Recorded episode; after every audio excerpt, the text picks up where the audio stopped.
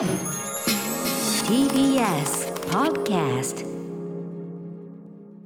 ここからはカルチャートークのコーナー。今夜のゲストは音楽ライターの渡辺志保さんです。よろしくお願いします。よろしくお願いいたしはい、ます。志保さんよろしくお願いします。ではでは渡辺志保さんプロフィールご紹介改めて宇垣さんからお願いします。はい。ヒップホップや R&B に詳しい音楽ライター。様々な雑誌やウェブサイトでヒップホップや R&B についての記事やインタビューなどを執筆。また、ブロック FM、インサイドアウトやベイ FM、ミュージックガレージ、ルーム101などでラジオパーソナリティとしても活躍。最近ではカルチャーニュースサイト、シンラで、新羅ネットで翻訳家の斉藤真理子さんと編集者の山木美恵さんにインタビューした藤本和子、ブルースだってただの歌を今読む意味という記事も執筆されています。はい、ということでご活躍中志保さんですがこの番組結構さ、あのー昨年12月15日あの磯部亮君とね一緒に出ていただいて、うん。2020年のヒップホップシーンこうなんて振り返りみたいな感じ。で結構時間経っちゃいましたね。なんか意外とね。あ、確かに言われてみれば、でも、あんまそんな前って感じしないんだけどな気分的には。はい、うんうん、よろしくお願いします。はい、だいぶよやっちゃいました。ろしくお願いします。さあということで今夜は、えーとまあ、女性ラッパーフィメールラッパーなんて昔からやられてきましたけど、まあ、今もうね昔以上にもう本当にぐいぐいで今年もうなんつうの？今一番勢いがあるっていうはいかぐらいはね,、ねことですそうなんもんね。ですよね。はい、うんでまあ、これをお話しいただく、まあ、でもこのタイミングっていうのはやっぱり志保さんなりに意味があるんですよね。そうですね。あの私もですね、ちょっと自分でもあこんなにあの衝撃を受けてることにびっくりっていう感じなんですけれども、あのまあ本当にねたくさんの方がお話しされているとは思うんですが、あの森会長のうん。こうね、女性蔑視とも取れる発言、その取れる女性がたくさんいる会議は 時間が長く、そして女性の皆さんは競争意識が強いとかこう、ね、海外の経験があってわきまえている、えー女性の方がいらっし、ね、多いとかそういったことをですねおっしゃっていて。はい。なんかこう自分でもですねあ私このニュースこんなに気になっちゃうんだっていうぐらい、なんかズーンズーンっていうなんか心の重しがまた一層ズーンと重くなったみたいなところが一つあって、うん。であやっぱりまだここから話さないとここから議論しないといけないのかっていう気持ちにも、えーなったのと、あとたとは逆にですねそれとは同時にあの世界にはもう本当にうん。いろんなことをいろんなやり方で主張している女性の方たくさんいるぞっていうことにもこう改めて気がついてで、まあ、特に私はずっとこうヒップホップを聞いてきたので、うんうん。こんな風にあの主張しているこんな女性ラッパーもいるぞっていうことにちょっと改めてですね自分の視点がそこに向いたと、えいうことがございまして、うん。で今日はその主張あふれる女性ラッパーたちを何人か紹介したいと思うんですけれども、はい。あのいわゆるこれまであの私もアトロクに出させていただいて、うんうん。カーディー・ビーとか、うん。結構こうなんて言うんでしょう、うんうん。ザ・フィメールラッパー、とちょっとこう派手な格好をして、はいはい。あのイケイケのお洋服とメイカメイキャップで、うんうん。っていうようなある種ちょっとそれもまた業界の方にはまったようなフィメールラッパーの曲とかも紹介してきたんですけれども、うんうん。ちょっと今日はまたそことは毛色の違う、うんうん。えー女性ラッパーたちを紹介したいなというふうに思っています。なるほど、そうか、女性ラッパーね、あの。チャック D もね、ちょっと前にパブリックでのチャック D も、まあ、ヒップホップシーンの一番あの、まあ、いろいろある問題の中でやっぱりその女性の、まあ、もちろん女性ラッパー活躍してる人昔からいっぱいいたいっぱいというかいたけど全然そこ足りてなかったわ、そこはやっぱヒップホップだ、うん。うんダメだったっていうチャック D 自身がすごく振り返っていってるので、やっぱそうだよなっていうのはすごく思ったあたりですし、はい、うん。でも、はい。ね、しかも今おっしゃったように女性ラッパーっていうそのそんなサブジャンル的なそのステレオタイプじゃない人もどんどん出てるっていうことだもんね、それがね、はい、今日紹介い。ただく、はい。ぜひぜひよろしくお願いします。はい。はい、ありがとうございます。じゃあ早速一人目のアーティスト紹介してもよろしいでしょうか？お願いします。はい。はい、えー最初のアーティストはチーカと呼ばれる女性アーティストで、うん。であのこのアーティストおそらく高橋義明さんがすでに紹介されていらっしゃるんじゃないかと思うんですが、うん。あのバラク・オバマ、えー元大統領もですね彼女の曲を自分のプレイリストに入れたということでも、えーその名が広く知らば、うんうん。えー広く知られる存在になりました。はい。で彼女のことを女性ラッパーというふうに紹介していいかどうかっていうのはまたそこで議論があるべきだと思うんですけれども、うん。まあ、なぜかと申しますと彼女はこうバイセクシュアルっていうことをですね、えー表現しておりましてで一つまあ性的マイノリティであることをし、えー表すクイアという言葉があるんですけど、うん。まあ、自分はクイアラッパーであるし、まあ、その LGBTQ と、まあ、特にそのクイアの、えー世界にとってこうリーダーになるようなラップをしたいというよう,、なことも、えーおっしゃっている存在です。うんうん。であのちょっとですね画像とかビデオを見ていただけると分かるんですが、まあ、ちょっとふくよかな体型で、あのチーカ自身も自分のことをプラスサイズだっていうふうにね、うんうん。えーおっしゃっていて、まあ、そのクイアの世界プに加えてそのプラスサイズな、えーまあ、女性男性にとっても自分がこう希望を与えられるようなポジティブな気分になれるような存在でありたいということもですね、うん。おっしゃっております。ボディポ。ジティブだ。うん。うん。はい、であの彼女あのですね、えーアメリカ南部のアラバマ州出身なんですね、ええ。アラバマ州のモンゴメリーというところ出身なんですけど、うん。もともとこの辺りって、すごく昔からまあ奴隷制もずっと残っていて、うん。でうん。まあ、翻ってですね人種差別の意識が非常にこう濃い、えーはい。地域でもあるんですよね。うんうん。で例えばこのチーカ自身が語っていたことなんですけれども、あの自分のお父さん、お母さんたちの世代は、やっぱりその自分の声を上げることにとても消極的だったと。いうふうに言っていて、多分まあちょっと出る杭は打たれるじゃないですけど、ちょっと主張すると、いや、黒人が何言ってんだということで、まあ攻撃されたんじゃないかなとはい。思うんですが、その場に住んでればましてね、まして住んでれば身の危険とかだってね、起はい。そうですよねこりかねない事情があったと思いまはい、す。もうリアルに感じるような地域だったんじゃないかと思うんですね。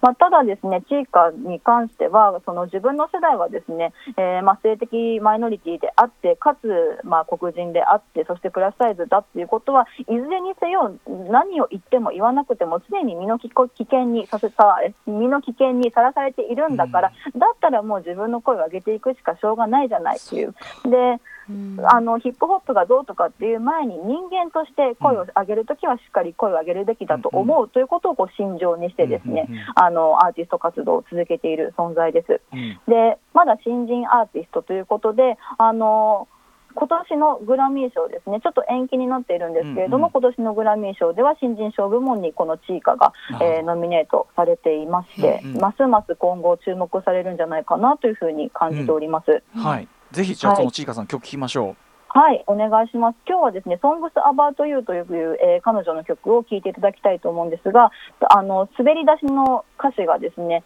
えー先週 Jay-Z と会ったけどいい感じだったよとか、パフダディは私のことを次世代のベスト MC って言ってたんだよっていうもう自信たっぷりの、えーリリックでスタートしますので、うんぜひぜひ聴いてみてください。で、あと彼女、私は競争が好きっていうふうにね、えー言ってますので、もう競争意識が強くて結構っていう、うんえー感じがしますので。わけ前わけ前な女で結構ってね、はい皆さん言ってましょう。わきまえないぞうんうんはい、という最感じです。高はい、ではお届けしましょう。チーカで Songs About You。チカの「Song About You」という曲でしたね。はい、ちいかさん。はい。かっこいいですね。うん、うん。はい、あのサウンドは結構あのオーガニックな感じで、ちょっとチャンスアラッパーとかそういったアーティストとも近いテイストがあるのかなというふうに思うんですけれども、言ってる内容は結構辛辣で、うんうん。はい。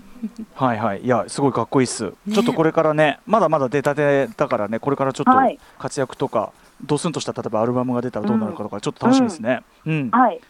はい。じゃあ続いていきましょうありがとうごかざいます。うん。はい、えー続いて紹介したいアーティスト、ラダムス・プライムというちょっと聞き慣れない名前の、えー女性ラッパーのラダ方なラダムスんですけれども。ラダムスプライム、はい、うん。はい、ちょっと変な名前なんですが、で彼女はですね実はそのラッパーとしてはラッパーとしての姿は仮の姿、うんうん。で本業はあの脚本家そして映像ディレクターとも活としても活動しているラーダ・ブランクという黒人女性の、えー変名ラ,、うんラッパーとしての変名なんですね。ほうほうほうでこのラーダ・ブランクさんはあの、まあ、フォックス系で放送された人気ドラマの「エンパイア」のシリーズとか、はいはいはい。そういった脚本も手掛けているんだけれどで,、うん。ですけれども去年、ネットフリックスであの40歳あるあるを詰め込んだですね「The 40 Year Old バージョン」まあ、放題は40歳の解釈ラダの場合という、うん。えーネットフリックス限定で公開されましてでこの映画はもともとサンダンスフィルムフェスとかで非常に高い評価を得ていて、で個人的にはこの「The 40 Year Old バージョン」は2020年のベスト映画志保さんベスト。なのでえー、はい。これ見てなかった、見てみよう。よん見てほしい。40 40歳の解釈ラダの場合。よはい、そうです。す。でも最初からあトライブコールドクエストの曲とかがバーンと流れて、めちゃめちゃ高まるんですけど、で、まあ、どんなストーリーかと言いますと、彼女の自伝的ストーリー。で、うん。彼女のラダ・ブランク役をもうラダ・ブランク本人が演じているっていう、ちょっとこう、パラドキシカルな構造ではあるんですけれども、で、まあ、30歳の時は、その若手の脚本家としてすごく注目されたけど、実際40になったら、どんどんどんどんこう周りに追い抜かれちゃって、結局自分のキャリアって何なんだろうみたいな。で、お母さんとも死別してしまって、あの、今何も何もかもがうまくいかねえってえなった時にですね、その自分の、あの、うっせきを、あの夜一人でラップ始めるんですよ。で、あの、上ま、っていうラインで始まるんですけど、うんあの生理が来ないっていうところからあのラップを始めてで、まあ、さ最近40歳になって生理不順であるとか、うんあと若い男とこうセックスしたいけど夜10時になったら眠くなってしまう。で踊り明かしたいけど膝の裏が痛くなってしまうとか。で最近あの介護施設のチラシがうちのポストに入ってたとか、あのそういうこう40歳女子あるあるみたいなことを延々と、えーラップしていて、うんもうちょっとこう、まあ、勝手にサンプリングするとこう、うんバケヘンデ的な、うんオーバーザさん的なバイブスも、うんえー感じる映画でもあります。うんでそこでこう、えーラザー・ブランクがですねじゃあ私ちょっとこういう感じでラップ始めてみればって言った時にこう若いプロデューサーと知り合うんですけど、うん途中でこうラップへのあのか熱意をですね失ってしまう場面があるんですね。でそんな時にあのその若い男性ラッパー男性プロデューサーがラダーをですね女性 MC だけが集うあの、MC バトルのイベントに連れていくんですよ。でそれでこうもう本当に何もわきまえずに言葉だけでですねやり合う女性たちの姿を見て、うんうん。ラダがあやっぱり私ちょっとこのままじゃいけないみたいな感じで、えーラップも頑張るしその本業である脚本家のえー仕事もですね本腰入れてあのややらなきゃっていう。で、まあ、ちょっと結末もすごくいい感じなんですよね。うんうんうん。で脚本家としてももうめちゃめちゃこう権力って感じの白人のおじいちゃんに、いやもっと黒人らしさこういうふうに入れた方がいいよとかって言われるんですけど、うんお前黒人女性だっていうことをわきまえた脚本にした方がいいよとか言われるんですけど、まうんうんいやいやいや私は私でこういうこと書きたいんだっていう、ことをですね、えー表現しているそんな映画でもありましてめちゃめちゃあの元気をもらえるこれは内容です。ノーチェックでございました。ね見た40歳の解釈ラダのはね。はいはい。ネットフリックスですね。ネットフリックスで見ることができます。で、あの全編モノクロで舞台はニューヨーク。でラダはハーレムに住んでるっていう設定なんですけど、でまあブルックリンのプロデューサーのところに通うんですが、なんかその辺がちょっとあのかつてのスパイクリーの、うんうん。あの感じをこう思い彷彿とさせるようなところもあって。まさに She's Gotta Have It のねあテレビ版の脚本家もやってんだもんねこの人ね。はい、うん。はい。で、 She's Gotta Have It ももともとはモノクロのうん。映画でございましたので、そうだね。はい、楽しんでいただけるかと思います。はい。いやででもそのラダさん、はい。これでも曲はそんなに出してる人じゃないんだよもちろんねじゃあね。そうなんですよ、でただ、ですねこの映画の主題歌、テーマソングがありまして、ええ。これがニューヨーク中から豪華メンツが集まった一曲になってます。俺 これさあの、はい。なんていうだからみんなそのラダさんのねスタンスあのアティチュードとかさ、そういうのに感銘を受けたからなんだろうけどあのニューヨークオールスターすぎるんですけど。そうなんです。でもうブロンクスからもハーレムからもブルあのクイーンズからもみたいな感じで、うん。はい、参加してて。でラダムスさんはこの曲でイントロとアウトロにシャウトしてますので、まあ、ちょっとどんな感じか聞いていただければと思います。はい、えーでは The Mecca フィーチャリングスタイルズ・ピーゴーストフェイスキラーレミーマそしてナズ・デイブ・イーストラダムス・プライム。はい、えー今お届けしましたのは The Mecca フィーチャリングスタイルズ・ピーゴーストフェイスキラーレミーマそしてナズ・デイブ・イーストにラダムス・プライムという超大作の曲でした。まあ由緒正しきニューヨークヒップホップっていう感じだけど あのインイントロで超かっこいいシャウトしてたのがラダさんなんですね。はい、さようでございます。からも言ってたけどさいやーはい。ねすすごい。なんかでもまずこのいはい。ラダさん自身の魅力っていうかね、あるんだろうなこれ。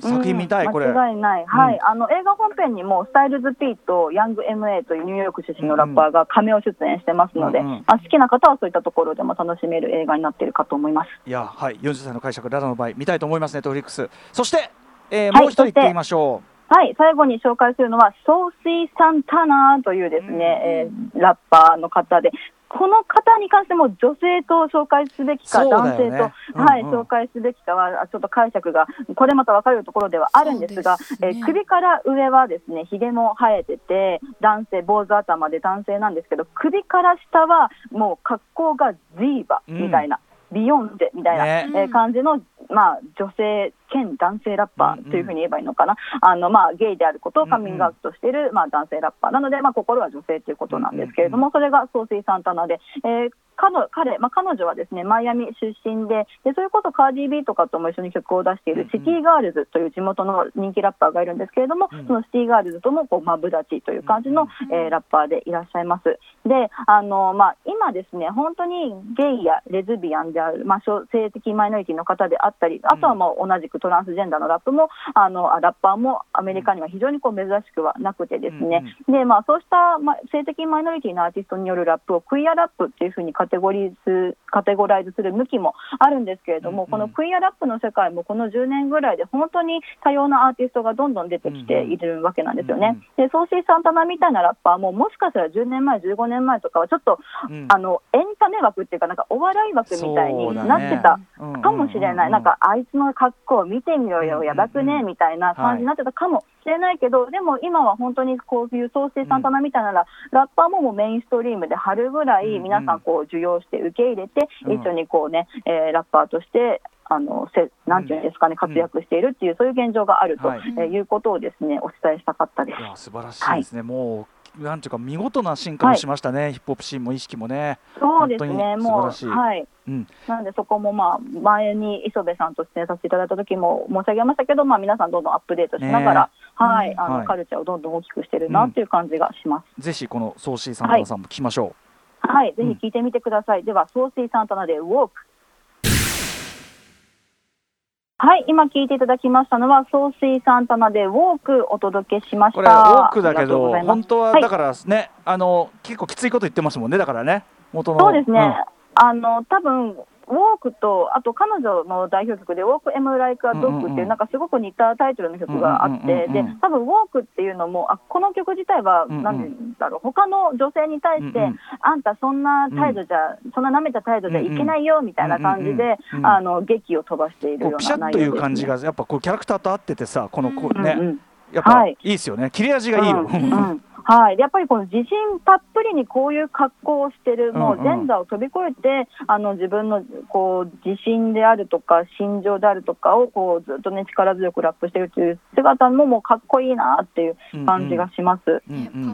はい、どんどんだからそういういろんな立場、いろんなね、セクシャリティもそうだし、いろんなあの、ラップでどんどん面白いの、これからさらに出てくるようなね、あれかもしれないですね、はい、流れかもしれないですね。ね本当に楽しみ、いよいよ楽しみになってきましたね。はい。はい、ということで渡辺さん、えー、最後にお知らせことなどお願いします。はい、ありがとうございます。あの相変わらず毎週月曜日、そしてですね毎週金曜日にそれぞれ、えー、ラジオ番組やっておりまして、月曜日はブロブロック FM インサイドアウト、そして金曜日はベイ FM ミュージックガラージルーム101というそれぞれヒップホップ番専門番組となっておりますので、ご興味ある方はぜひ聞いてみてください。はい、昨日のインサイドアウトでは、うん、あの釈迦ゾンビの大隅さんの追悼番組ということで、60分まるまるあのイグニッションマンさんと渡来さん、はじめさんをお招きしてあのアーカイブが聞けますので、はい、ぜひチェックしていただけると嬉しいです。はい、あのありがとうございますというか僕が言うのも変な話ですけど、はい、あの翔さんの番組聞けばヒップホップと本当ね最新も古きもよくも全部わかりますんでぜひ皆さん聞いてください。翔さんありがとうございます。またよろしくお願いします。ありがとうございました。ありがとうございました。